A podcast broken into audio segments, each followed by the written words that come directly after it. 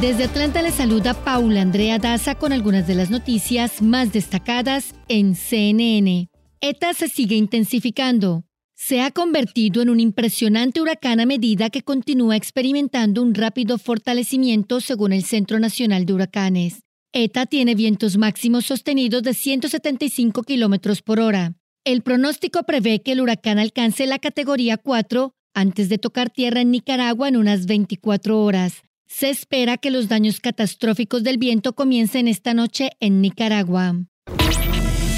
El gobierno de México dijo el sábado que no tiene registro de haber recibido a menores de edad centroamericanos deportados desde Estados Unidos sin que estuvieran acompañados de un adulto, tal y como lo señaló un reporte publicado el viernes por The New York Times. El director general para América del Norte de la Cancillería mexicana, Roberto Velasco Álvarez, dijo en Twitter que hasta el momento no hay registro de menores de edad que hayan entrado a territorio nacional sin acompañamiento de sus familiares. Velasco agregó que el gobierno mexicano continuará con las investigaciones correspondientes de la mano de organizaciones de la sociedad civil y organismos multilaterales.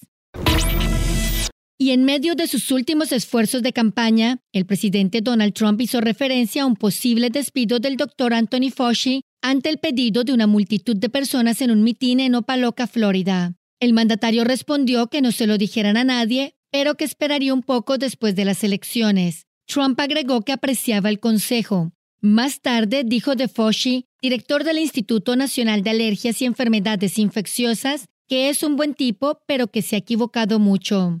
Les invitamos a escuchar el podcast Coronavirus Realidad versus Ficción con el doctor Elmer Huerta, oncólogo y especialista en salud pública. Son segmentos informativos diarios que les ayudarán a entender mejor este virus. Recuerden que pueden escucharlo gratis en su plataforma de podcast favorita.